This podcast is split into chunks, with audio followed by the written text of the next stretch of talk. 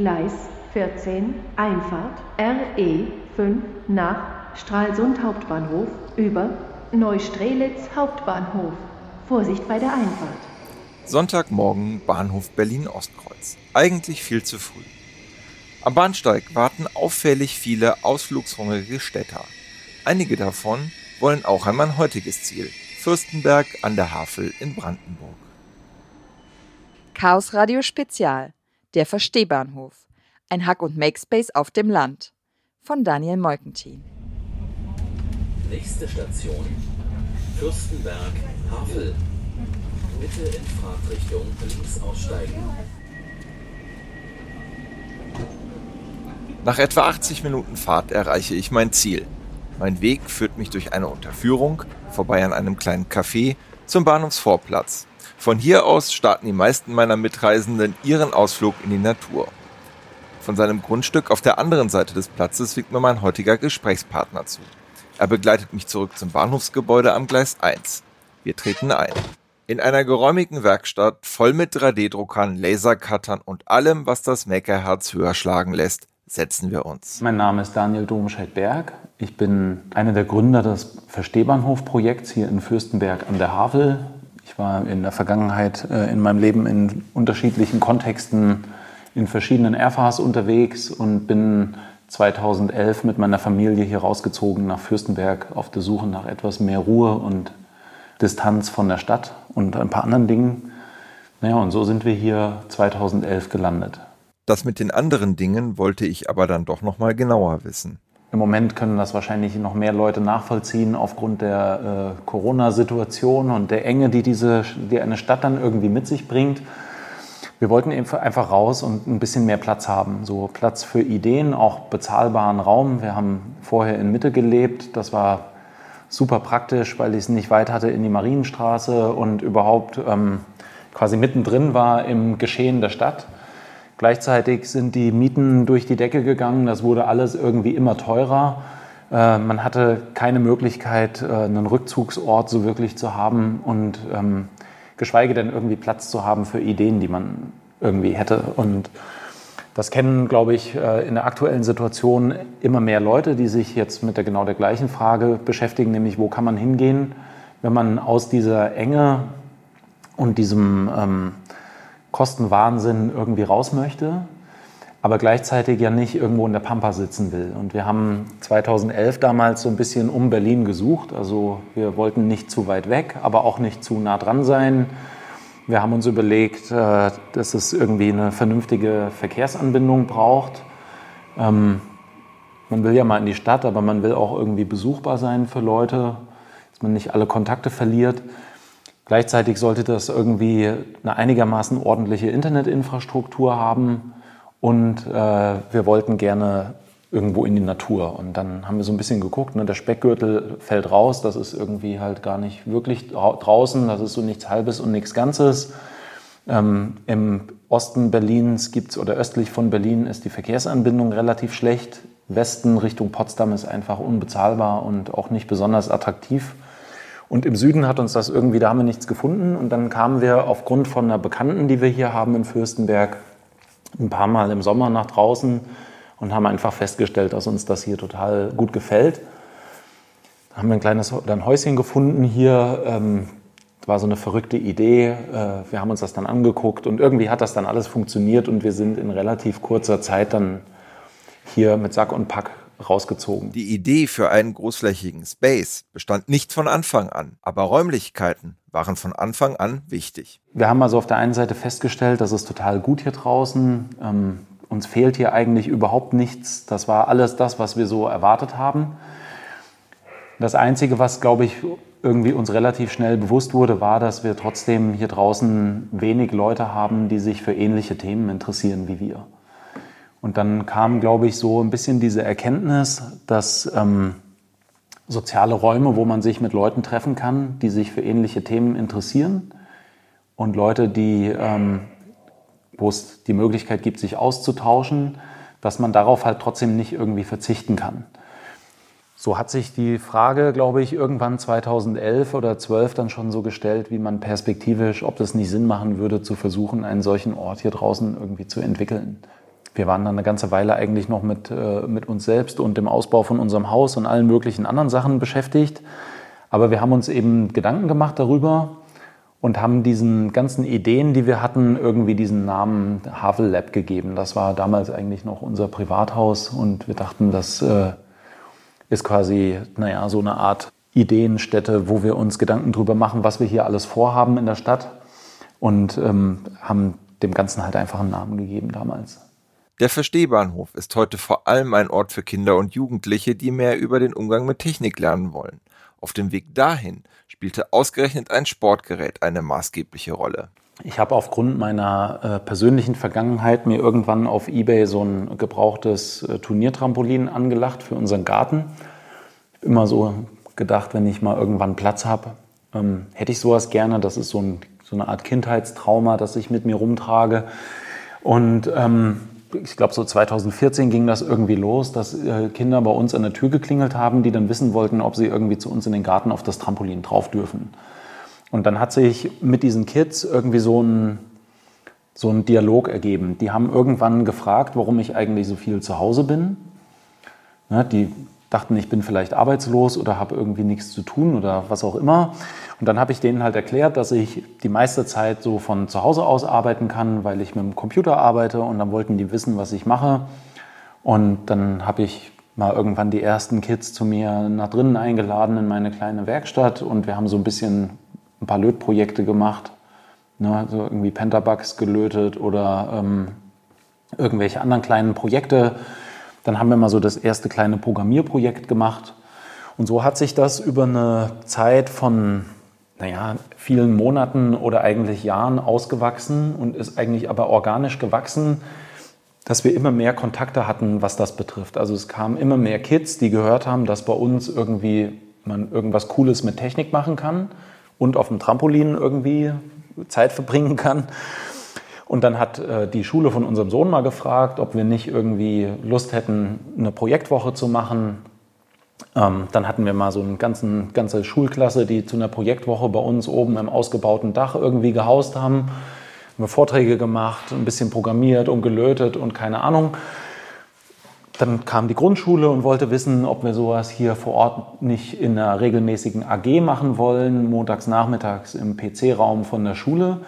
Und so wurde das irgendwie alles immer ähm, umfangreicher einfach. Und gleichzeitig war klar, also der PC-Raum in der Schule, das ist so die, also die, die, die schlechtestmögliche Atmosphäre, in der man irgendwas machen kann.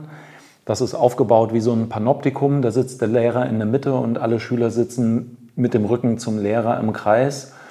Ja, ich habe also so die maximale Möglichkeit zu sehen, dass da keiner irgendwas macht, was er nicht machen soll. Aber gleichzeitig ist das so das Gegenteil von Teamwork. Also die Kids können nicht miteinander arbeiten. Es gibt überhaupt keine, keine Möglichkeit zu interagieren und gemeinsam an irgendwas zu arbeiten und sich auszutauschen.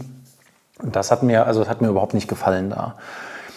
Und dann haben wir auch festgestellt, dass, ähm, also so cool das ist mit einem ausgebauten Dach und viel Platz im Haus, kann ich jetzt nicht beliebig viele Schulklassen irgendwie in mein Privathaus reinlassen und dann ist total unklar, wo jetzt die Trennung ist zwischen meinem, mit den Räumen, wo die jetzt nicht alle reinlaufen sollen, einfach so, und meiner Werkstatt und dem Raum unterm Dach oben.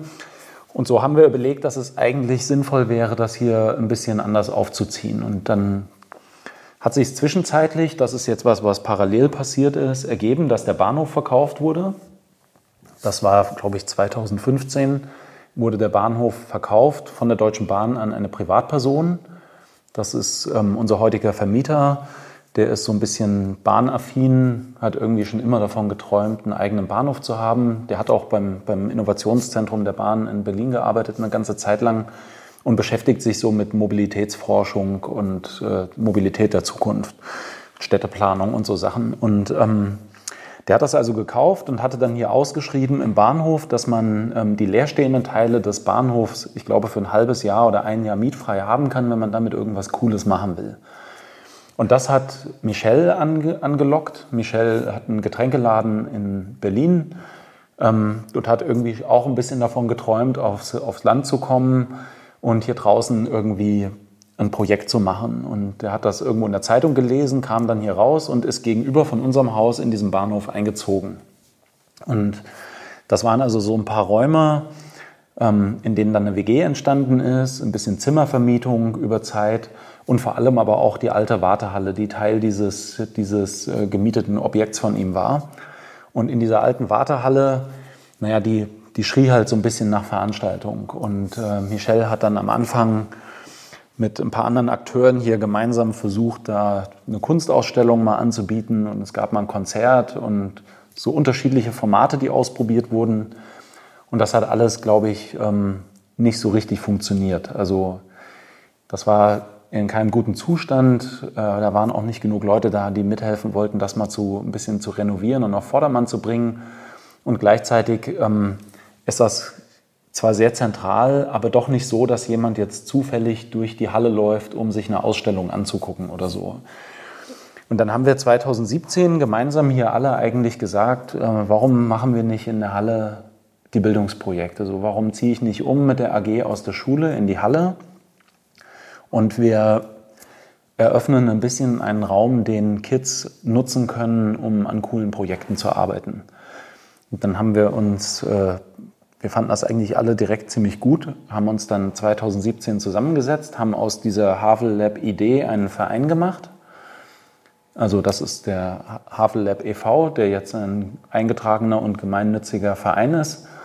Und ähm, mit diesem Verein haben wir angefangen, die Halle zu bespielen. Und ähm, so ist quasi die, diese erste Iteration des Verstehbahnhofs entstanden, dass wir in der alten Wartehalle ein bisschen Infrastruktur aufgebaut haben, eine kleine Bühne, einen ordentlichen Beamer, eine Leinwand, so ein bisschen Veranstaltungstechnik und gleichzeitig irgendwie drei Stapel mit Stapelstühlen, so für eine Schulklasse, Klapptische, die wir aufbauen können für bis zu 30 Kinder, damit man mit so einer ganzen Klasse was machen kann.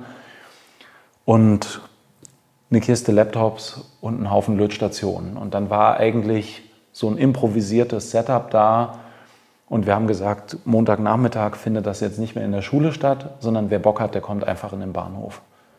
Und so haben wir 2017, so im späten Herbst, die ersten Kids hier im Bahnhof gehabt, mit denen wir angefangen haben, einfach hier in einem viel offeneren Ort und einem ganz anderen Format, als das in der Schule vorher der Fall war, an Projekten zu arbeiten. Ich befürchte, dass hauptsächlich Jungs zu diesen Veranstaltungen kommen. Daniel schüttelt mit dem Kopf. Wir haben total großes Glück, dass wir eine sehr gemischte, sehr gemischte Teilnehmergruppen haben. Also gerade so die jungen Leute, die aus dem Ort zu uns kommen, da haben wir eigentlich alles dabei von äh, den Kindern, die noch in der Gemeinschaftsunterkunft leben, also irgendwelche äh, geflüchtete Kinder, die äh, in dem lokalen Flüchtlingsheim leben, bis äh, zum Sohn unseres Bürgermeisters, deckt das quasi junge Leute aus ganz unterschiedlichen Kontexten irgendwie ab. Und auch die treffen sich hier und begegnen sich, obwohl sie sich vielleicht sonst in ihrem Freizeitleben überhaupt nicht wirklich begegnen würden. Wir haben extrem viele Mädchen, die auch mitmachen. Das finde ich persönlich total gut.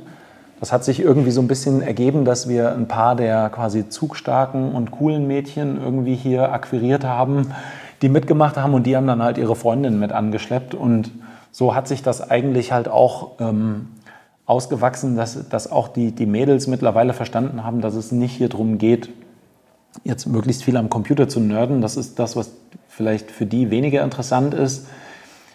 Also es ist vielleicht auch ein zu einfaches Stereotyp, aber so ein bisschen vereinfacht gesagt, glaube ich, äh, ist die Jungsfraktion, die wollen halt vielleicht tendenziell dann doch eher mal zocken oder interessieren sich für Minecraft oder irgendwas in der Art und man holt die halt eher mit Programmierangelegenheiten ab, während die Mädels, die hier auftauchen, spätestens wenn die den, den Schneideplotter sehen und den Lasercutter und was man damit halt alles machen kann, dann ist also diese kreative Schiene, die, die da anders zieht. Und dann treffen die sich eh früher oder später irgendwo gemeinsam und, ähm, und entdecken die jeweils andere Welt oder andere Facetten so.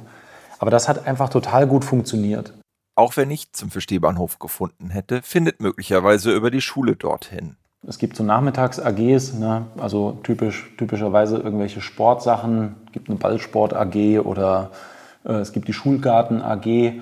Und genauso hat das hat auch immer noch diesen schlimmen Titel, die Schule sich damals äh, den Titel für unsere AG ausgedacht und das heißt jetzt äh, irgendwie kreativ mit Technik, was so ein, ähm, ja, also ich meine, ist jetzt nicht der, vielleicht nicht ganz der spannendste Titel. Auf der anderen Seite ist mir nie was Besseres eingefallen und ist auch total egal eigentlich.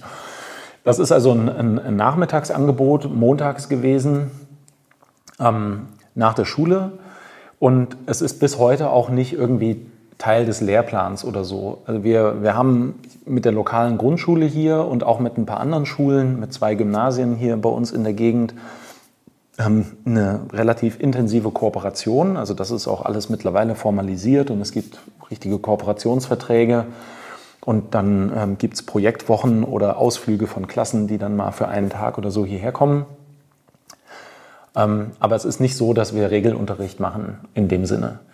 Man ergänzt sich vielleicht mal, also das hatten wir auch schon, dass es für Regelunterricht irgendwie, dass wir da was beitragen. Ähm, aber in den regulären Schulen ist das nicht als Regelunterricht angekommen. Doch möglicherweise tut sich eine Gelegenheit mit freien Schulträgern auf. Es gibt seit letztem Jahr auch eine freie Naturschule hier und mit denen reden wir jetzt gerade drüber, ob nicht das, was wir hier machen, ähm, Teil des Regelunterrichts sein kann. Aber die sind halt in ihrem ganzen Format und äh, der Art und Weise, wie, der, wie das, der Lehrplan gestaltet wird und überhaupt wie selbstbestimmt auch gelernt wird, sind die wesentlich flexibler. Ja, und ein bisschen ist das, was wir machen, natürlich hier relativ weit weg von, ähm, von so einem Standardlehrplan einer Grundschule in Brandenburg. Aber auch für Klassen von außerhalb hat der Verstehbahnhof Angebote. Wir haben Schulklassen, die hier rauskommen für Projekttage auch das geht aus Berlin zum Beispiel total gut. Kann man super mit einem Aufenthalt äh, verbinden, macht hier morgens irgendwie Workshop im Bahnhof und geht danach noch mit allen ba zur Badewiese. Oder wir haben auch äh, Schulklassen, die einfach für eine Projektwoche herkommen. Ja, also dann auch überregional und eigentlich so aus dem ganzen ähm, Bundesgebiet. Die kommen dann zum Teil einfach für eine Woche, mieten sich hier mit ihren Zelten auf dem Zeltplatz ein. Der ist 300 oder 400 Meter von hier direkt am See gelegen. Dann zelten die da, gehen irgendwie abends oder nachmittags schwimmen, grillen abends so ein bisschen und sind ansonsten tagsüber halt hier in der Werkstatt und machen irgendwie eine coole Projektwoche. Und auch sowas geht dann genauso wie, dass wir, keine Ahnung, irgendwie ein, äh, keine Ahnung, 3D-Druck-Workshop machen oder irgendwas anderes, was also begrenzt ist auf dieses Format.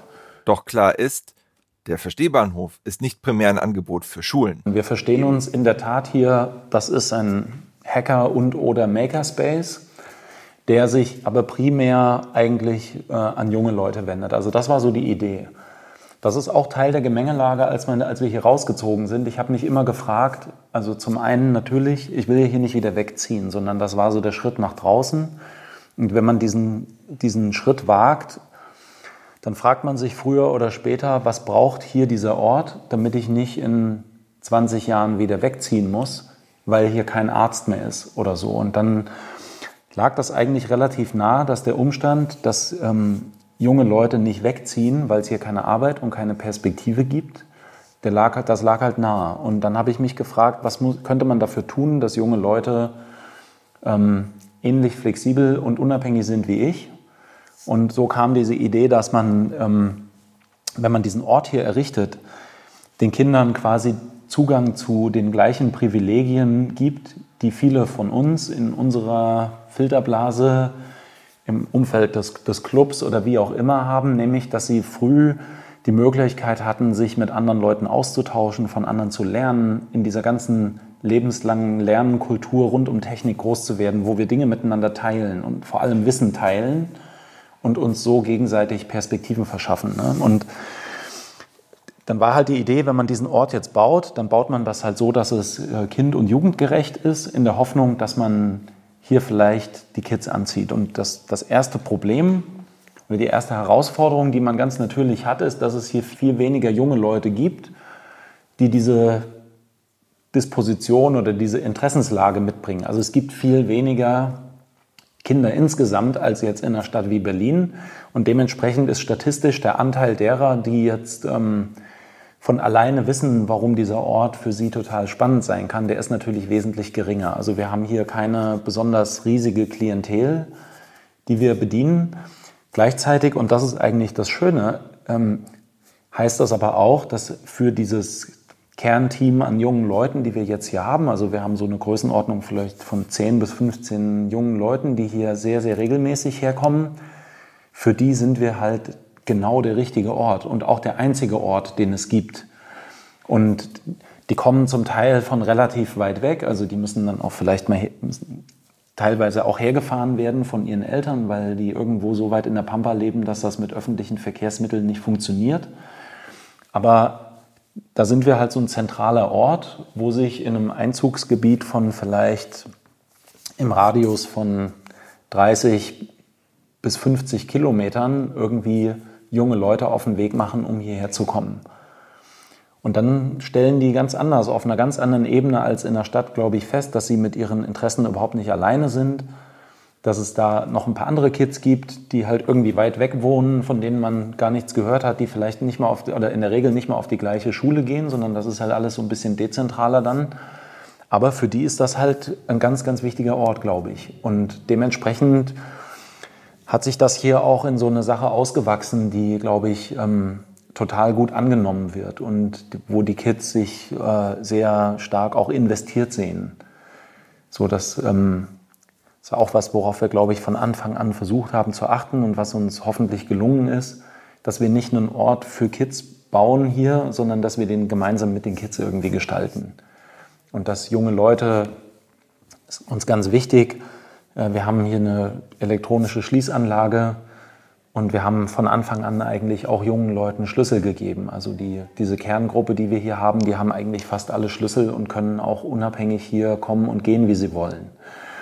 So, die sind aufgefordert dazu, hier Dinge zu verändern, mitzumachen.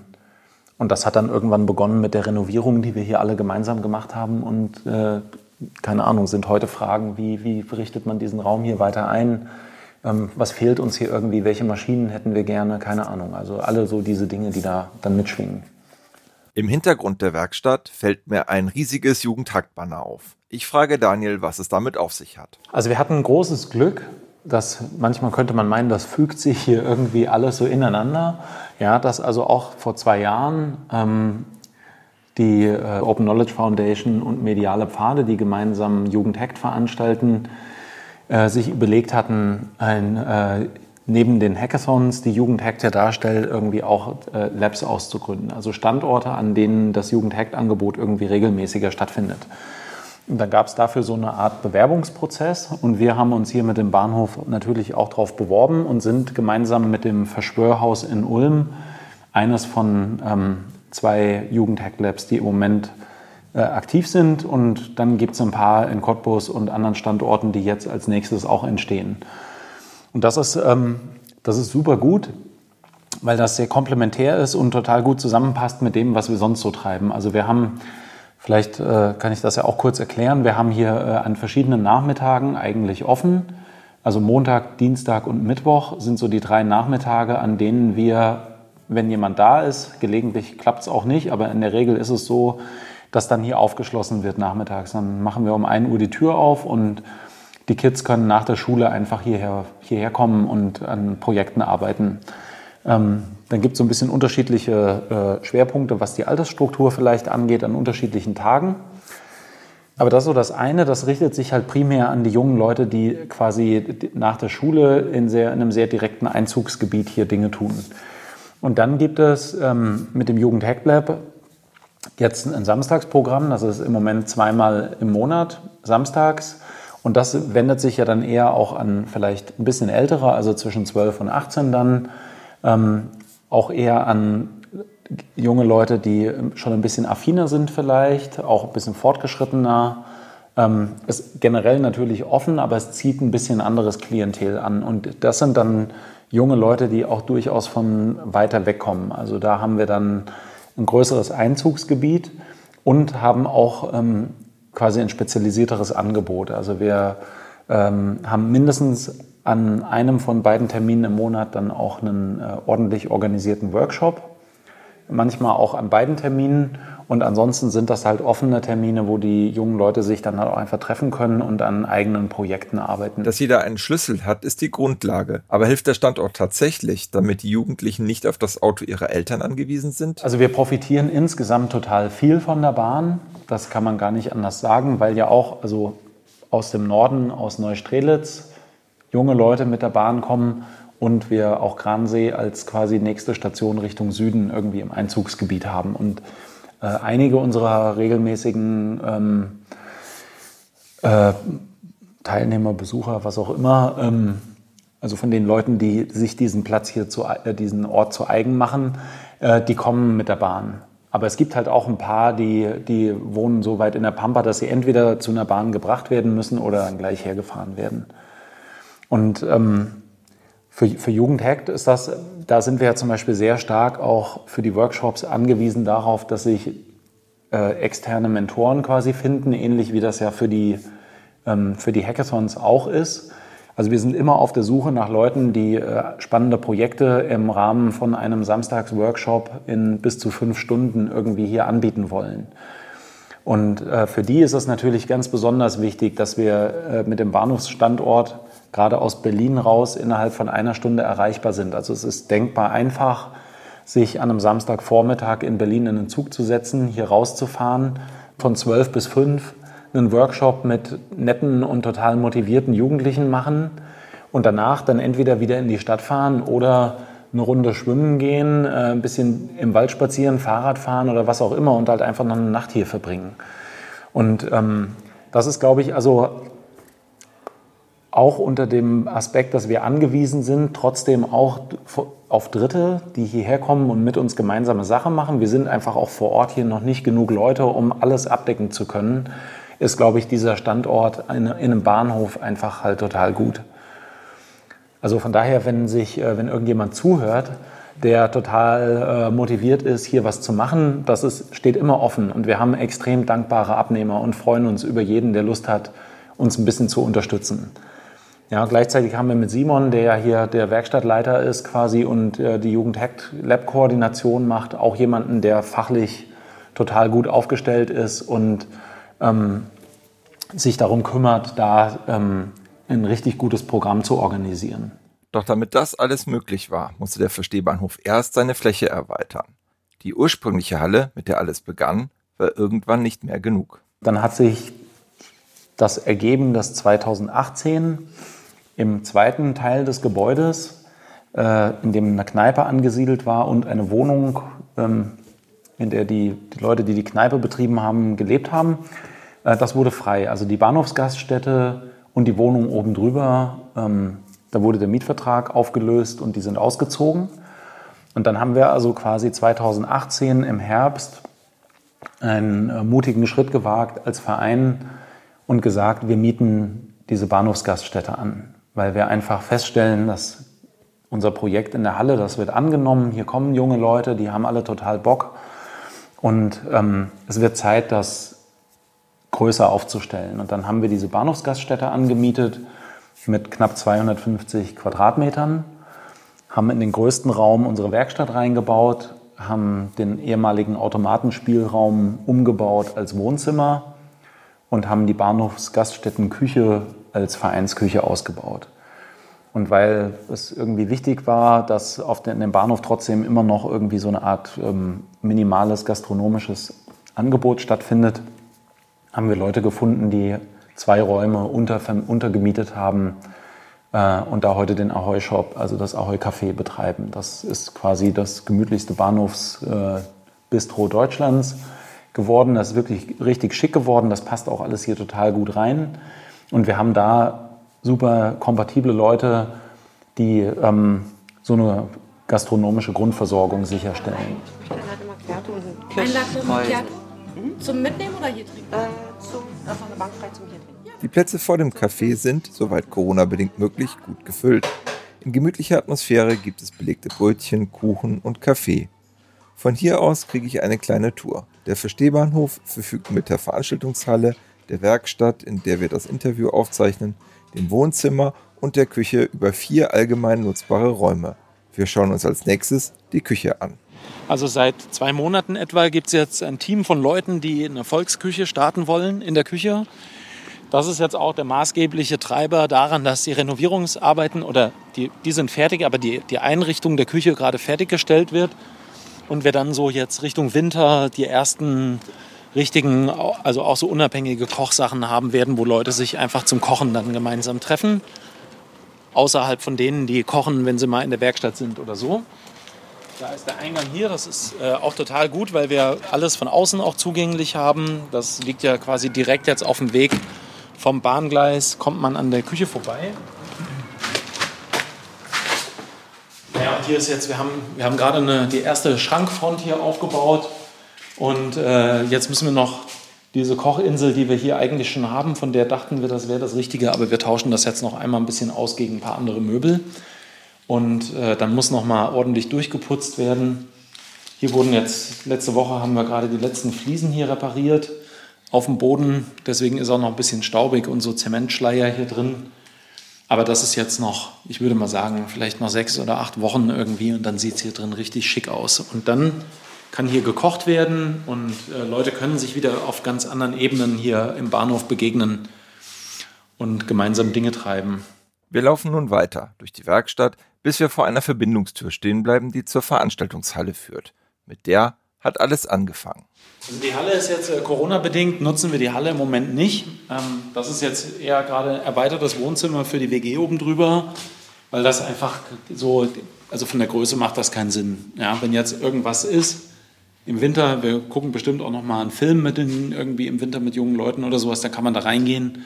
Aber ansonsten ist das jetzt eigentlich eher, versuchen wir das ein bisschen auf kleiner Flamme zu halten. Daniel öffnet die Tür. Aha. Gucken nur mal rein. Ja, alles gut. Also im Endeffekt, gerade ist das ein lauschiges Wohnzimmer, aber wir haben ja hier, wir haben so einen schönen Ofen in der Ecke stehen, den kann man dann im Winter irgendwie auch anmachen so Bullerjahren irgendwie. Wir haben jetzt seit neuestem auch einen äh, Holzboden hier unten drin. Ähm, hier sollen auch irgendwann Tanzveranstaltungen stattfinden. War so ein bisschen der Plan, dass jetzt hier, sich hier auch so eine Tango-Truppe trifft. Es gibt jetzt äh, für die seit den Corona-Monaten hier drin auch so eine gewisse improvisierte äh, Sportsituation, wo man sich ein bisschen körperlich äh, ausleben kann. Ja, und ansonsten ist es hier so ein bisschen Heimarbeitsplatz gerade, Homeoffice. Äh, gibt Musik. Es ist relativ hell jetzt hier drin. Das ist eigentlich auch gerade ganz angenehm. Aber wir haben halt keine Tische aufgebaut oder jetzt die, die Bühne haben wir rausgetragen, die ist gerade im Keller eingelagert. Also es ist halt sehr viel, also eigentlich alles hier insgesamt so sehr flexibel und wir können dann immer nach Bedarf eigentlich ähm, gerade aus dem Keller was hochtragen, aufbauen oder äh, wie auch immer. Und das funktioniert so ganz gut glaube ich, so als Gesamtkonzept. Auf dem Weg zum Wohnzimmer kommen wir an einem bis zur Decke gefüllten Regalaufbau vorbei. Hier ist so unsere Lagersituation. Ja, wir sind große Freunde von Dienkisten. Also, na, wir hatten ja mal überlegt, na, was ist die beste Kistenform? Dann haben wir überlegt, machen wir das auch mit diesen Postschwingen oder so. Aber im Endeffekt ist das jetzt auf diese grauen Dienenkisten rausgelaufen. Man sieht, wir versuchen das alles ordentlich zu labeln und wir haben so ein bisschen so ein Farbsystem etabliert, dass für die Kids irgendwie klar ist, wo können sie sich einfach bedienen ne? und wo ähm, müssen sie fragen irgendwie, möglichst, um das alles irgendwie möglichst autonom zu halten. Ja, hier drüben, das ist unsere Fischertechnik-Sammlung, die steht gerade so ein bisschen äh, undankbar da in der Ecke. Da müssen wir uns noch überlegen, wie wir diese Schüttkisten am besten organisieren. Aber wir haben ja auch so eine sehr ausgebaute Fischertechnik-Sammlung, so dass man auch jetzt gerade für Mikrocontroller-Geschichten mit dem Calliope Mini zum Beispiel ist das super. Dann kann ich halt irgendwie Fahrzeuge bauen oder irgendwie eine Smart City Situation irgendwie mir überlegen und kann das dann irgendwie alles ansteuern über den Calliope Mini. Und dann hat man da gleich so eine total gute, eigentlich total gute Schnittstellen zwischen ich bastel was und kann das aber programmieren und kann vielleicht noch ein bisschen was über Mechanik verstehen dabei oder irgendwie diese ganze Physikkomponente noch mit reinbringen. Und ja, das funktioniert eigentlich auch gut und macht halt Spaß. Also es sind dann immer viele so Querschnittsthemen einfach. Wir durchschreiten einen weiteren Türrahmen und stehen im Wohnzimmer. Vor einer brusthohen, holzvertäfelten Wand stehen Sessel, Couches und Lampen. Der Raum strahlt einen gemütlichen Retro-Look aus. Eigentlich ist das so, finde ich, fast der charmanteste Raum dann. Also die Werkstatt ist ja so ein bisschen sehr funktional eingerichtet.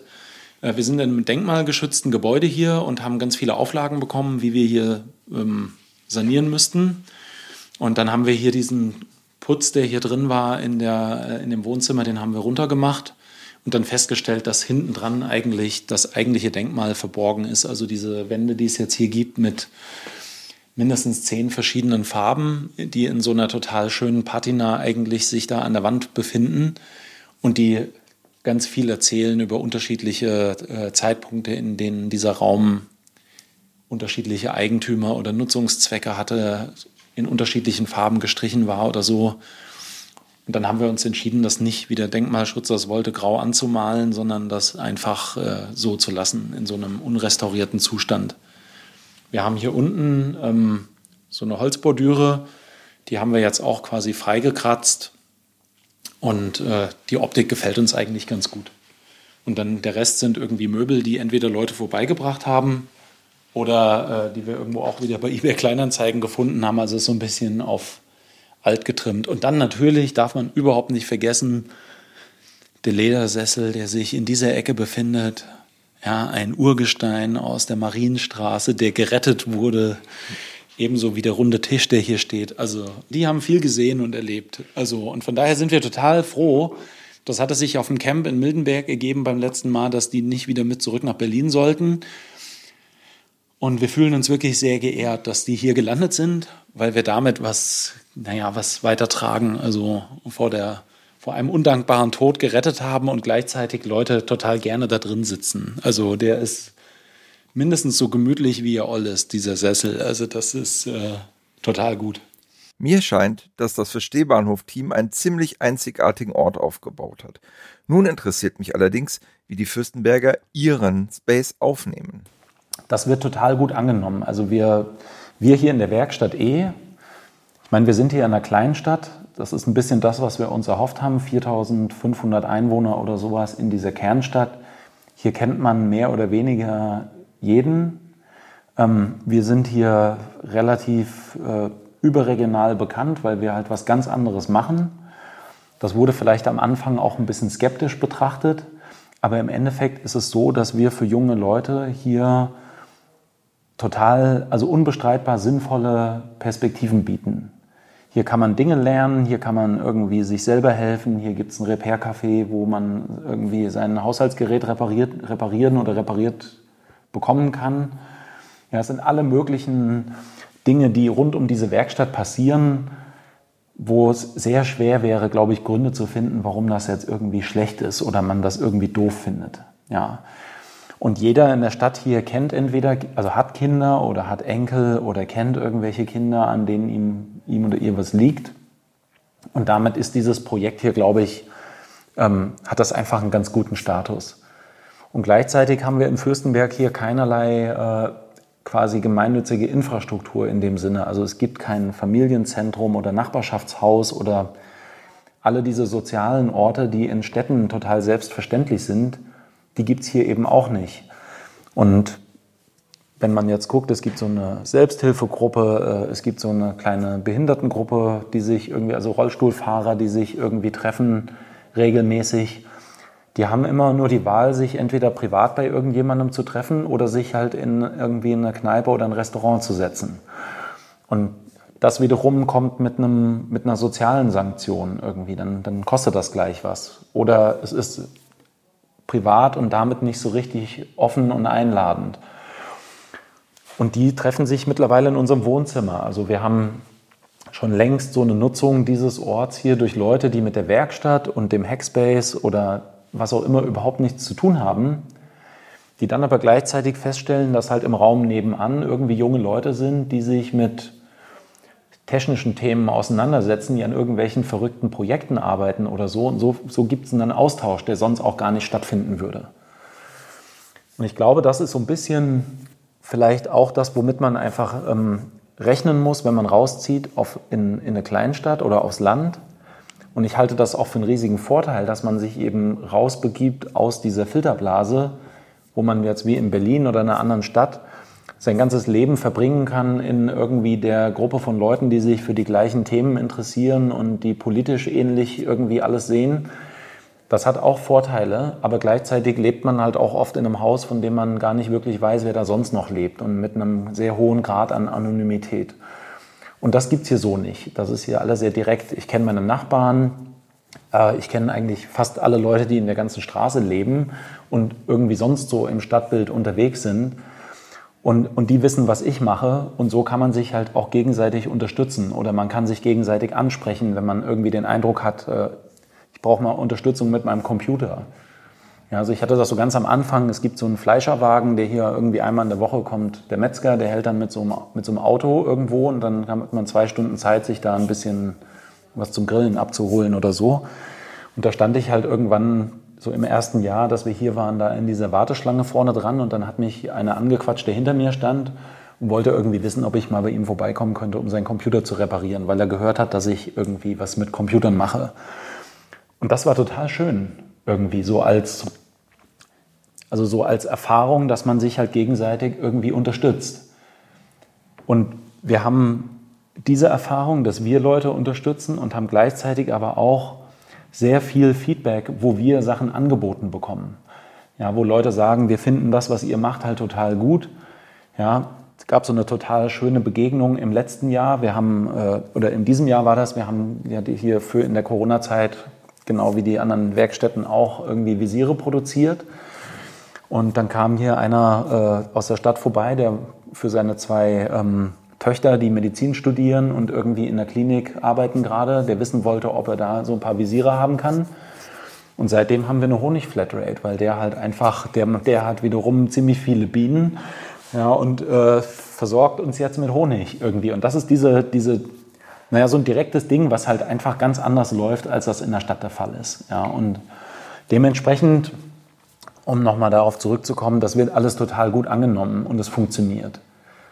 Und wir hatten uns mit dem Einzug in unsere neuen Räumlichkeiten ähm, so einen Drei-Jahres-Zeitraum gesteckt, also bis äh, Ende 2021, in dem wir dann evaluieren wollten, ob das funktioniert und ob wir als Verein mit diesen Räumen uns entweder komplett verschätzt haben und das halt nicht weiter funktioniert oder ob das, ob das alles irgendwie aufgeht. Und ich glaube, man kann komplett zweifelsfrei sagen, dass das halt eine richtig gute Entscheidung war. Auch Erwachsene engagieren sich im Verstehbahnhof. Vor allem die, die vorher schon technisch affin waren. Doch dabei ist es nicht geblieben. Also wir haben äh, in der Tat auch ein paar Erwachsene, die sich hier treffen. Also erstmal haben wir festgestellt, dass hier in dieser ganzen Gegend lauter Leute wohnen, von denen wir gar nichts wussten. Ja, also äh, hier die Straße runter wohnt ein echt populärer äh, iOS-Entwickler, ja, der den irgendwie fast jeder kennt, ist mein Eindruck, weil der äh, Schulungsvideos zum Programmieren in, äh, mit iOS macht, irgendwie, ähm, oder Swift genau genommen. Ähm, der kam irgendwann hier vorbei und fand das auch total gut. Und da haben wir festgestellt, der lebt hier um die Ecke, das hätten wir so gar nicht gewusst. Und der hilft halt auch ein bisschen mit. Ne? Dann gibt es hier so einen pensionierten Elektriker, der ähm, total Arduino-affin ist und zu Hause halt irgendwie Projekte bastelt für sich und für seine Enkel irgendwie, der kommt halt auch regelmäßig und macht hier mit uns irgendwelche Dinge. Und genauso gibt's, haben wir festgestellt, dass hier eine Vielzahl anderer Leute sind, die ähm, sich mit erstmal, also die eine Affinität haben für das, was wir hier machen und sich hier mit einbringen und das irgendwie unterstützen.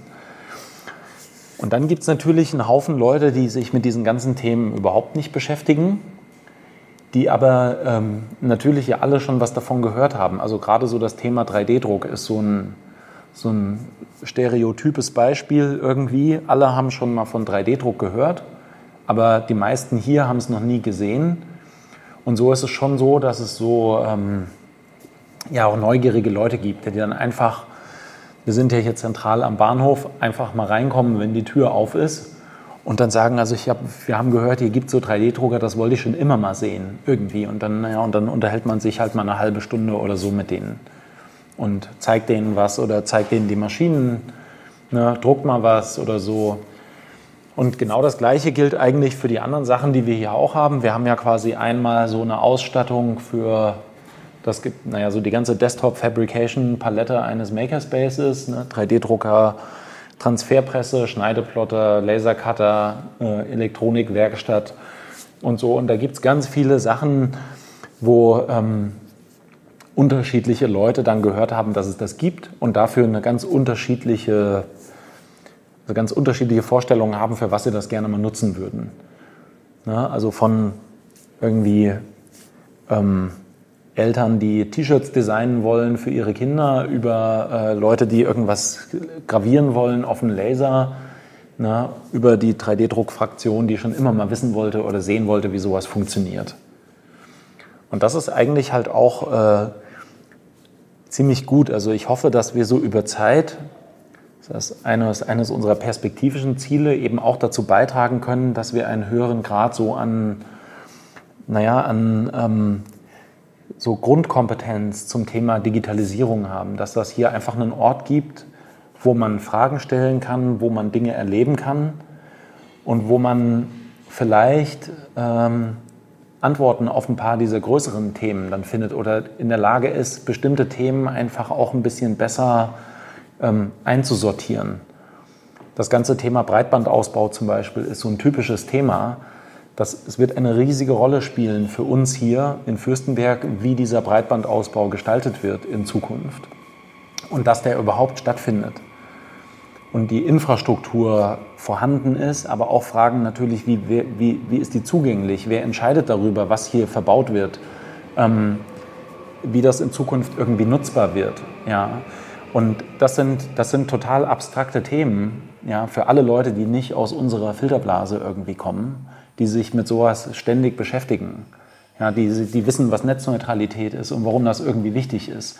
Das ist, ein ganz, ist ganz abstrakt und überhaupt nicht nachvollziehbar. Und ähm, das, es braucht so einen Ort, wo man sich zu solchen Themen austauschen kann und wo man so eine haptische Erfahrung vielleicht haben kann damit, damit man dieses, dieses Thema erstmal setzen kann, damit Leute anfangen, darüber nachzudenken und man sich dann mit so einer Kleinstadt auf den Weg macht, dass man quasi immer tiefer vielleicht auch in solche Themen eintauchen kann. Auch Infrastruktur ist dem Verstehbahnhof-Team wichtig. Der Verstehbahnhof ist einer der wenigen Hackerspaces mit einer direkten Glasfaseranbindung in ein Rechenzentrum. Ich frage Daniel, wie es dazu gekommen ist. Der muss erstmal ausholen. Also es ist natürlich, als wir hier rausgezogen sind, war klar, dass es äh, irgendwie, das hier, also wir sind hier im Telekom-Gebiet.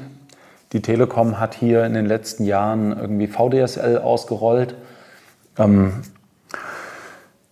zumindest in der Kernstadt, in den ähm, Ortsteilen, die zu Fürstenberg gehört, äh, sieht das noch ein bisschen anders aus. Ne? Aber damit war die Versorgung ganz gut. Es gibt hier ein LTE-Netz. Also man kann irgendwie, man, man, lebt auf diesem deutschen Durchschnittsstandard irgendwie. Ja? Oder dem, was in Deutschland eigentlich gerade der Breitbandausbau ist. Und gleichzeitig gab es immer, genau wie wir irgendwie davon geträumt haben, vielleicht irgendwann diesen Makerspace hier mal zu haben. Ja, äh, haben wir total lustig.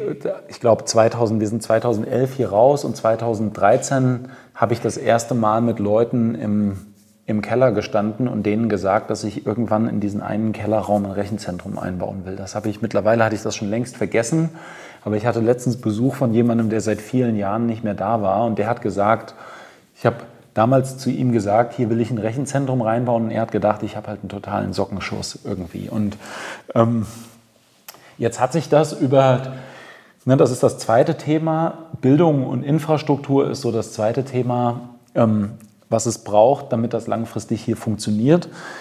Und so haben wir die letzten Jahre eigentlich immer irgendwie überlegt, ne, ähm, wie, wie könnte man hier eine andere Anbindung kriegen, also auch eine größere Unabhängigkeit.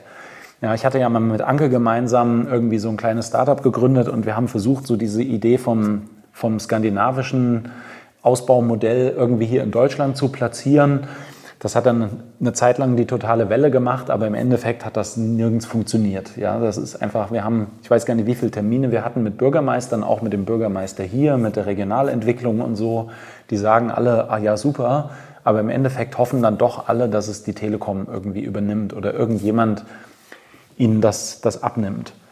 Und das hat wieder mit dem zu tun, was ich gerade gesagt hatte. Es ist so abstrakt und niemand, niemand oder wenige Leute, die in der Verwaltung sitzen und jetzt die Technik nicht verstehen, trauen sich, sich auf was einzulassen, wobei sie sich auch total irren könnten.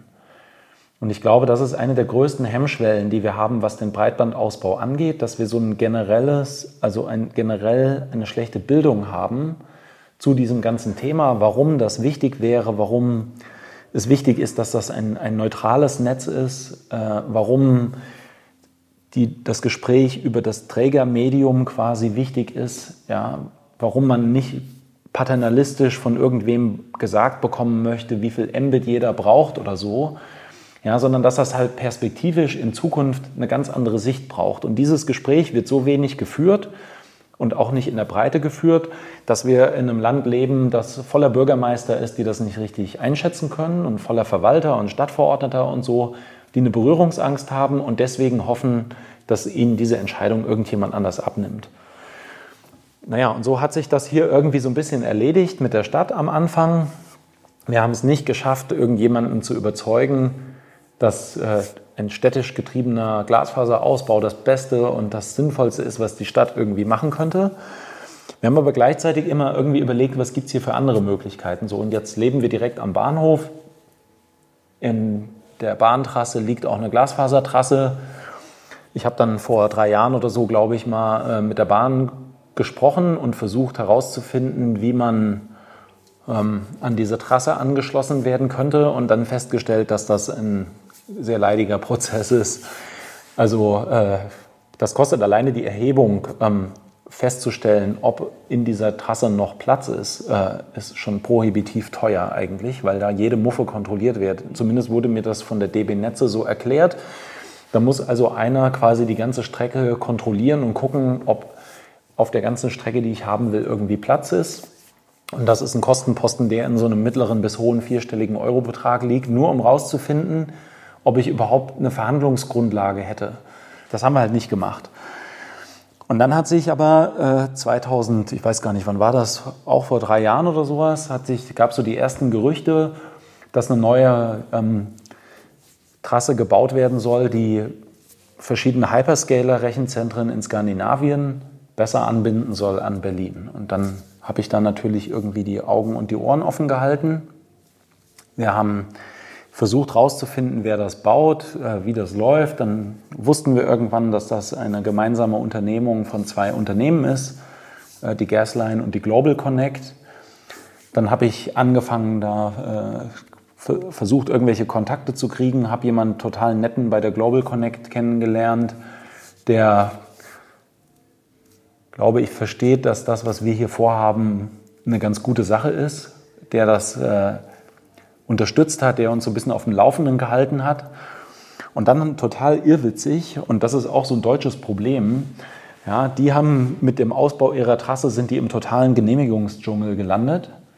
Ja, das ist dann auf so einem Level, weiß nicht, ob, ob das auch allen so bewusst ist, aber äh, wenn man jetzt von, von Rostock oder Stralsund bis Berlin eine Trasse bauen will, hat man mit hunderten unterschiedlichen Genehmigungsteilnehmern zu tun dann gibt es manchmal Forstbehörden, bei denen sind das 300 Meter oder so, aber die haben überhaupt keine Lust, den Antrag zu bearbeiten und das dauert ewig.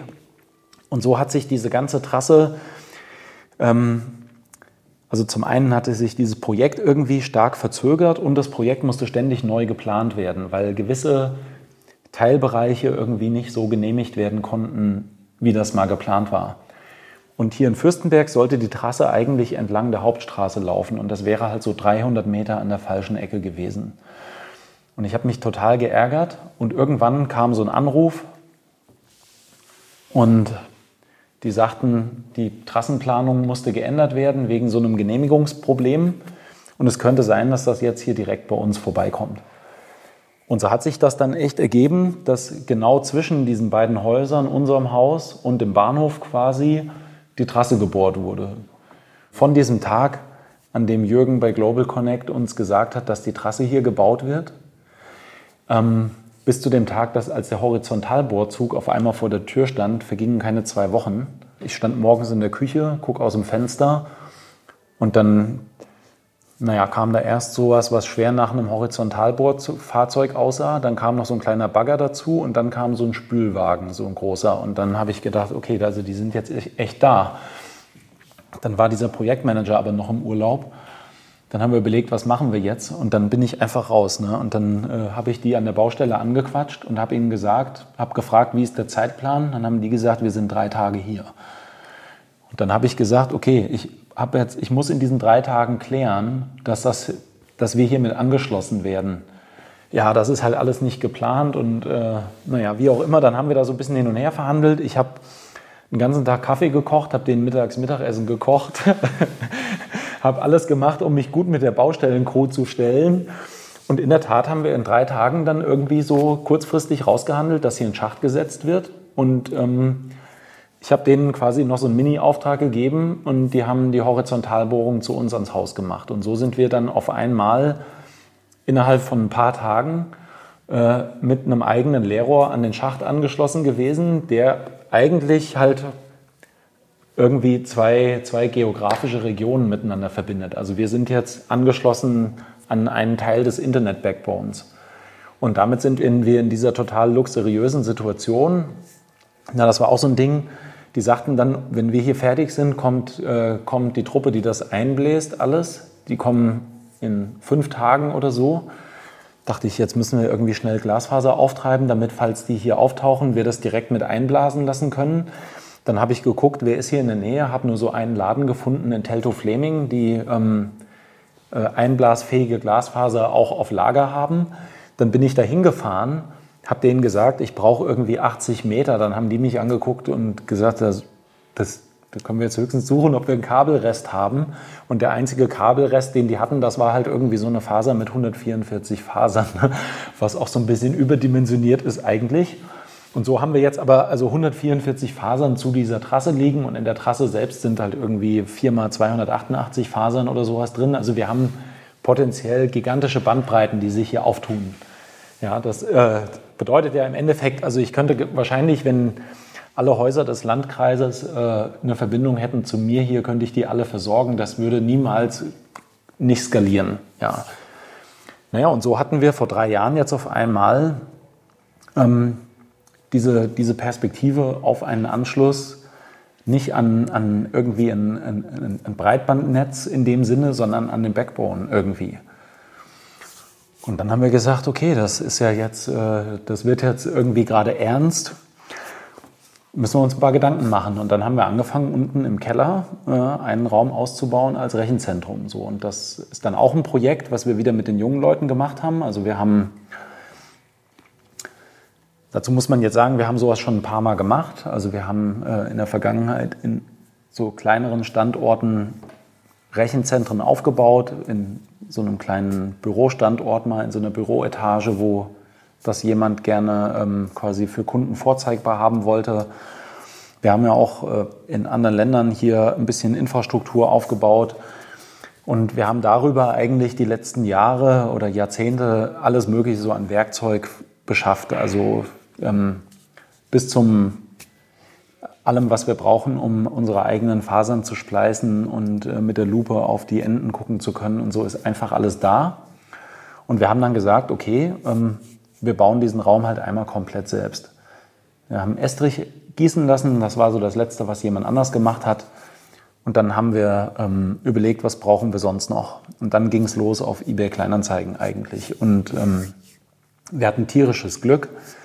Wir hatten immer so den Traum von ähm, einem energieeffizienten Rechenzentrum und haben dann äh, in der Tat echt bei eBay Kleinanzeigen äh, Schränke inklusive der Wärmetauschertüren von IBM gefunden, die aus dem Höchstleistungsrechenzentrum Stuttgart ausgebaut waren und bei eBay Kleinanzeigen aufgetaucht sind. Und da habe ich jetzt, also haben wir dann uns sechs Schränke inklusive der Türen gekauft. Ähm, die vollkommen unbezahlbar wären für uns, zu einem Preis, der, also ist einfach halt ein Witz gewesen irgendwie. So, es war total machbar. Und äh, dann haben wir diese Wärmetauschertüren. Dann haben wir uns überlegt, okay, wir brauchen eigentlich einen Doppelboden, damit wir die Verrohrung von unten machen können. Dann ist irgendwie ein paar Wochen später auf eBay Kleinanzeigen hier so eine Studioauflösung um die Ecke aufgetaucht, wo zweieinhalbtausend oder dreitausend Bodenplatten für einen Doppelboden verschenkt wurden. Dann habe ich da angerufen. Die haben gesagt, wir sollen das einfach abholen. Das war natürlich alles irgendwie palettiert und viel zu schwer. Dann habe ich festgestellt, die sitzen direkt neben der Spedition. Bei der Spedition angerufen. Dann haben die das irgendwo so mit eingetaktet. Wir hatten es ja jetzt auch nicht eilig und wir haben für ein Appel und ein Ei palettenweise Bodenplatten geliefert bekommen, die wir dann im Keller verbaut haben. So haben wir uns den doppelten Boden eingebaut, dann haben wir ein bisschen Trockenbau gemacht, haben das irgendwie alles schick gemacht, haben Kabeltrassen verbaut, die ganze Netzwerk, also ähm, Kupfer- und Glasverkabelung irgendwie zu den Schränken gemacht, uns einen Patchschrank aufgebaut. Und jetzt haben wir halt ein Rechenzentrum im Keller mit äh, sechs Schränken, von denen einer nur gedacht ist als Spielwiese hier für den Bahnhof, wo junge Leute irgendwie ihren Kram hosten können, wo die ganzen Kids, die programmieren lernen, in der Lage sind, auch zu verstehen, dass es Infrastruktur unten drunter gibt, auf der das dann ja auch laufen muss, die man auch anfassen kann, die man selber verkabeln kann, die man verstehen kann. Ne? Wir haben einen Schrank, den wir so für Regionalentwicklung benutzen wollen, also die Fürstenberg Cloud und äh, Infrastruktur für Vereine, für Leute und was uns halt gerade alles noch so einfällt, das geht jetzt gerade los.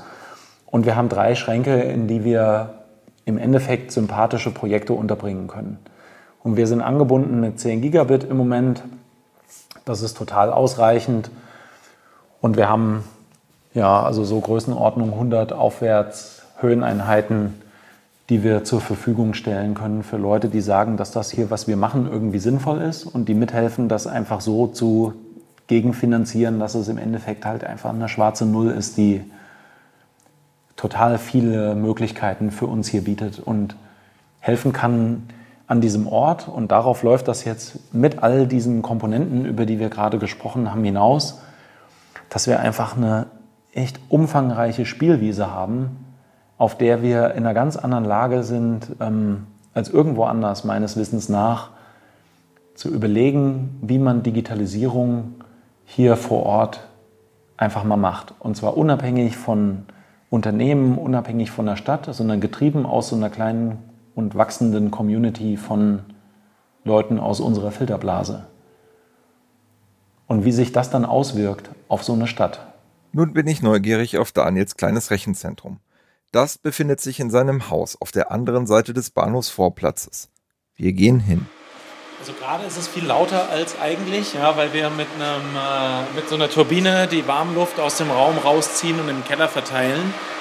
Das wird so lange, bis äh, draußen zwei Brunnen gebohrt sind, die uns Kaltwasser geben als Wärme-Wärmepumpe für das Rechenzentrum. Dann äh, ist das im Moment noch etwas improvisiert.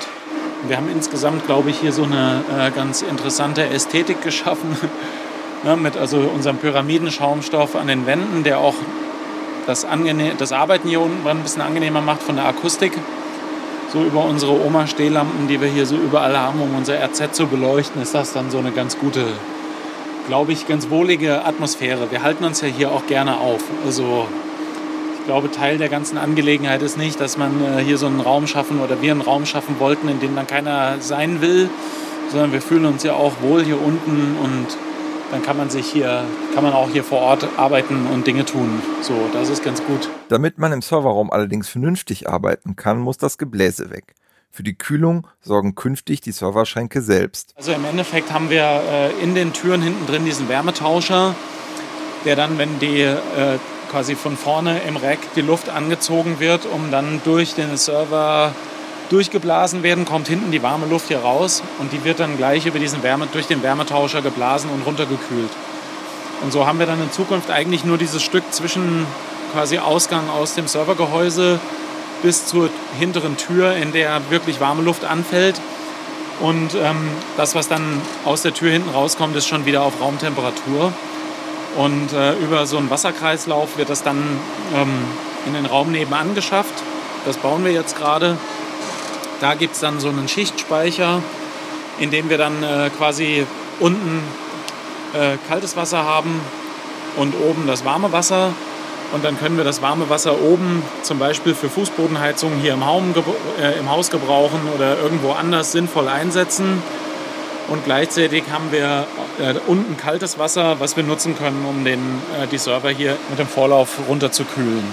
Das kleine Rechenzentrum versucht dabei nicht in den Wettbewerb mit großen Anbietern zu gehen. Allerdings bietet die Region auch für diese Chancen. Es ist allerdings auch so, dass es so ein anderes Grundstück hier um die Ecke gibt und es gerade auch ernsthafte Überlegungen gibt, ob man da nicht noch ein etwas größeres Rechenzentrum baut mit ein paar tausend Quadratmetern. Rechenzentren haben in Berlin ja das gleiche Problem wie die Wohnungen. Es ist einfach teurer Real Estate. Wenn man sich mit einem Betreiber aus Berlin zusammentun würde, um hier gemeinsam was aufzubauen, dann gäbe es halt hier was, was trotzdem eine ordentliche Anbindung hat, auch über drei oder vier verschiedene Beine, die wir hier gewährleisten könnten. Und gleichzeitig wäre es halt wie auch der Wohnraum in der Gegend, in der die Quadratmeter nicht so teuer sind wie irgendwo in der Stadt. Auf dem Twitter-Account des Verstehbahnhofs habe ich gesehen, dass sich Flüchtlinge aus Syrien im Verstehbahnhof engagieren. Auch beim Aufbau des Rechenzentrums haben sie geholfen. Daniel erklärt warum. Wir sind ja hier auch personell sehr eng verwoben mit unserer äh, Geflüchteteninitiative. Wir hatten äh, bei uns im Haus ja auch sehr viele Geflüchtete, die wir temporär quasi untergebracht haben und damit sind wir auch in diese ganze Gemeinschaft total gut vernetzt.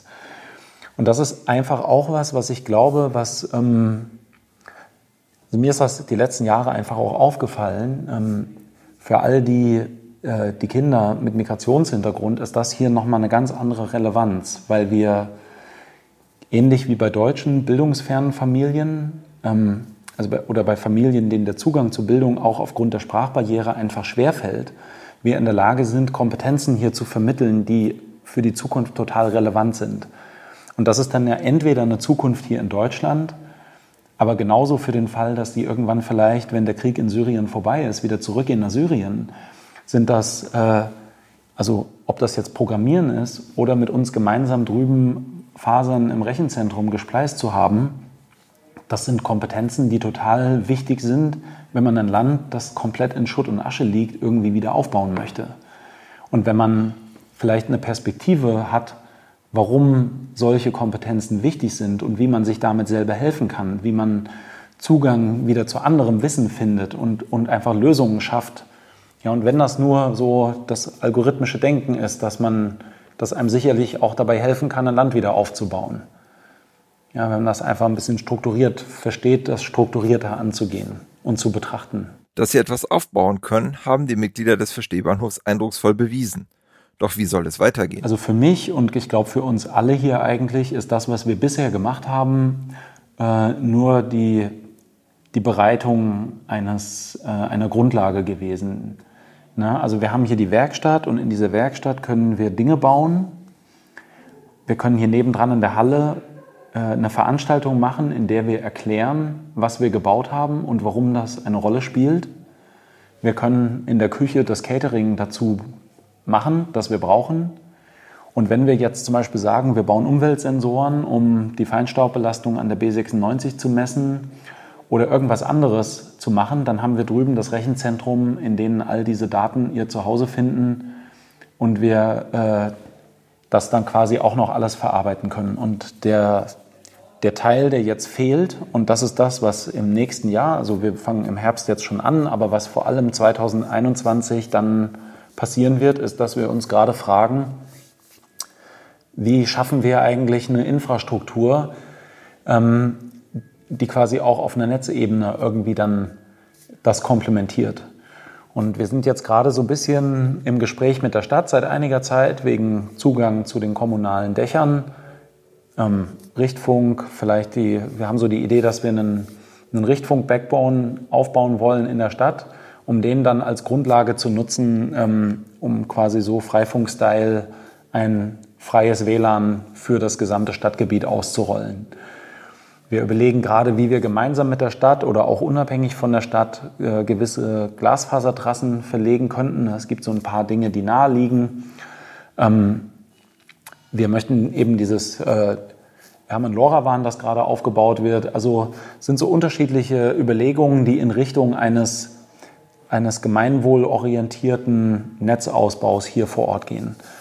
Und auch das ist äh, nicht zuletzt dieser ganzen Corona-Situation geschuldet. Also wir haben dadurch, dass wir ja sehr eng mit der Schule zusammenarbeiten, in den ersten Wochen, also wir haben so in der Corona-Zeit unterschiedliche Phasen gehabt. Unser Rechenzentrum ist gerade so in Betrieb gegangen, als das losging, Anfang des Jahres. Dann haben wir ganz viel Big Blue Button Infrastruktur ausgerollt, ein bisschen Moodle aufgesetzt für alle möglichen Schulen, mit denen wir so Kontakt hatten. Viele Nachbarschaftsinitiativen, also hier ähm, Krisenkultur, nebenan.de und so weiter. Das sind, hat, da sind auch einige Sachen, die hier bei uns irgendwie laufen. Ähm, die digitale Zivilgesellschaft, alle möglichen Dinge, die sich so in dieser ganzen Situation irgendwie auf einmal in Bewegung gesetzt haben. Da konnten wir total gut hier sehr flexibel und kurzfristig einfach sagen, wir haben hier Kapazitäten und schon hatte unser Rechenzentrum auch einen wirklich guten Daseinszweck, überregional, aber auch für die Region. So und ähm, gleichzeitig haben wir uns ja überlegt, was ist jetzt mit der Schule? Also ich habe dann irgendwann eine, äh, eine Schulung gemacht für die Lehrer hier an unserer Grundschule, wie sie das Big Blue Button benutzen können. Und dann haben die ihr Leid geklagt, dass sie von so knapp irgendwas zwischen der Hälfte und zwei Drittel aller Schüler überhaupt nichts gehört haben, seit die zu Hause sind. Und dann haben wir uns so ein bisschen darüber unterhalten, wie sieht denn überhaupt, wie sehen die Kommunikationswege denn aus? Und was wissen wir eigentlich über die Situation bei den Kindern, was äh, Geräte angeht, Internetzugänge und so weiter, damit die überhaupt aus dieser Webcloud des Landes Brandenburg, die für Schulen bereitgestellt wird, ihre Hausaufgaben runterladen können. Und dann haben wir so einen kleinen Umfragebogen ausgearbeitet, der von der Schule dann verteilt wurde an alle und haben festgestellt, dass das halt katastrophal ist. Also die und das hat vor allem hat das niemand gedacht. Also wir haben äh, irgendwas zwischen 5 und 10 Prozent der Kinder haben Zugriff auf einen Drucker. So, dass die Annahme, jeder Lehrer hatte diese, diese implizite Annahme, dass wenn die Arbeitsblätter per E-Mail verschicken, die Kinder sich das schon irgendwie ausdrucken können. Und ich glaube, ganz oft äh, ist die Lebensrealität einfach ähm, sehr unterschiedlich in ganz unterschiedlichen Familien. So, und äh, dann haben wir festgestellt, die wenigsten haben irgendwie einen Laptop und auch sehr wenige haben überhaupt Zugriff auf einen Laptop innerhalb der Familie, also vielleicht den von den Eltern oder so. Dann kam die Frage nach dem Internetanschluss. Äh, die meisten, auch das war ein bisschen überraschend, aber eigentlich, wenn man länger drüber nachdenkt, dann auch logisch. Die meisten haben zu Hause keinen DSL-Anschluss. Das ist einfach viel zu teuer. Wir leben hier in einer strukturschwachen Region mit einem substanziellen Anteil an Sozialleistungsempfängern. Die haben halt ein Smartphone mit einer SIM-Karte drin. Ja, und vielleicht haben auch die Kinder irgendwann ein Smartphone mit irgendeiner SIM-Karte drin. Aber keiner der, keiner der Verträge, die die haben, ist dafür ausgelegt vom Datenvolumen her, dass da jetzt Videokonferenzen gemacht werden und einen ganzen Tag, man den ganzen Tag ähm, vielleicht äh, Lehrvideos gucken soll oder Arbeitsblätter runterlädt und hochlädt und sich halt wirklich auf einem ganz anderen, in einem ganz anderen Umfang im Internet bewegt. Das funktioniert halt gut, solange alle irgendwie nur WhatsApp machen, aber das funktioniert halt nicht in dem Moment, wo man das braucht als Grundlage zum Arbeiten. Dann sind, wenn das nur die Eltern sind, die das haben, die sind tagsüber arbeiten. Dann haben die Kinder an der, in der Zeit, wo sie eigentlich für die Schule arbeiten sollten, nicht unbedingt ein Handy, das jetzt einen Hotspot aufmachen kann. Und selbst wenn man den aufmacht, dann ist halt unter Umständen nach einer oder zwei Wochen das Volumen aufgebraucht und es gibt das nächste Problem. Also haben wir festgestellt, da gibt es ohne Ende zu tun und der einzige Weg, wie wir dieses Thema adäquat adressieren können, ist, indem wir sagen, wir möchten, dass in Fürstenberg der Internetzugang Teil der, der Daseinsvorsorge ist. Und deswegen möchten wir dieses freie WLAN ausbauen in Fürstenberg, aber auch in den Ortsteilen außenrum, dass einfach so eine Baseline gibt, wo niemand mehr ohne Zugang zum Internet sein muss. Und im besten Fall die Kinder, äh, wenn sie nochmal zu Hause bleiben müssen, auch von zu Hause immer irgendwie lernen und arbeiten können. Ja, wir haben 25 oder 30 Laptops, die wir verteilt haben an Kinder. Wir haben jetzt nochmal 40 weitere organisiert. Wir statten die alle mit so einem Standard Linux-Image aus, wo so ein bisschen Software vorbereitet ist. Dann haben alle Kinder die gleiche Lernumgebung, ähm, arbeiten mit dem gleichen System. Wir können über Big Blue Button mit den Kids gemeinsam lernen, wie man mit dem Computer lernt. Wir machen jetzt gerade so Lernen mit dem Computer zu lernen Kurse hier im Bahnhof demnächst auch noch so ein bisschen Freiluft draußen. Da haben sich jetzt ein paar Schulen angemeldet, die mit Klassen vorbeikommen wollen, um quasi so ein bisschen äh, unter diesem Schwerpunkt einen Tag hier zu verbringen. Ja, falls die Schule nochmal geschlossen wird, was müssen die Kids eigentlich wissen, damit die besser klarkommen irgendwie mit ihren digitalen Lernaufgaben. Und gleichzeitig ist das jetzt gerade total überraschend im Gespräch mit der Schule unter Umständen sogar eine Option für alles das, was im Rahmen des Digitalpakts angeschafft wird, dass wir einfach sagen, wir setzen komplett auf freie Software. Und das ist so ein naheliegend ja, wie wahrscheinlich für viele von uns, irgendwie so ein insgeheimer Wunsch, den man ja hätte, der aber offensichtlich bei unserer aktuellen Schulleitung in der Grundschule sogar total auf offene Ohren stößt. Und ich meine, das wäre natürlich halt auch absolut äh, mega, wenn wir, wenn, wenn jetzt sowas noch funktionieren würde. Und so ist das einfach, also im Endeffekt, das ist vielleicht das, auf was es hinausläuft, hier eine Spielwiese, auf der wir gerade Dinge ausprobieren können. Und dieser Infrastrukturteil, der gehört natürlich auch dazu. Zum Schluss möchte ich von Daniel wissen, was er anderen Leuten raten würde, die ebenfalls in einer ländlichen Region einen Hackspace eröffnen möchten. Also ich glaube, es gibt, äh, es gibt unterschiedliche Dinge, die wichtig sind und die sind wahrscheinlich auch ein bisschen, ein bisschen anders gewichtet, je nachdem, wie man so persönlich drauf ist. Aber als allererstes würde ich sagen, dass alle, die im Moment sich damit umtreiben, rauszuziehen, nach Fürstenberg kommen sollten. Ja? Also das ist definitiv äh, nicht nur, weil es hier sehr schön ist und weil ich glaube, dass wir gewisse Dinge vorangebracht haben, sondern im Besonderen, weil man hier nicht ganz bei Null anfängt. Und ähm, die, die ersten Jahre, die wir hier draußen waren, war der Kreis der Leute, die Sachen bewegen wollten, weil sie das als quasi einen, einen neuen Standort für sich begriffen haben.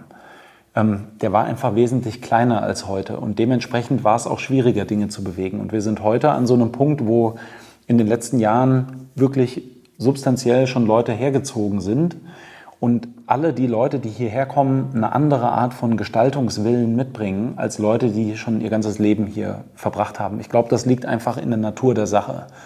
Wenn man irgendwann irgendwo groß geworden ist, akzeptiert man viel eher, dass etwas ist, wie es ist, während man als Neuzugang vielleicht andere Perspektiven mitbringt und auch eine ganz andere Motivation mitbringt, sich irgendwo einzubringen. Und wir sind im Moment hier in einer Situation, wo so eine kritische Masse da ist, und man ähm, jetzt nicht ganz bei Null anfängt einfach.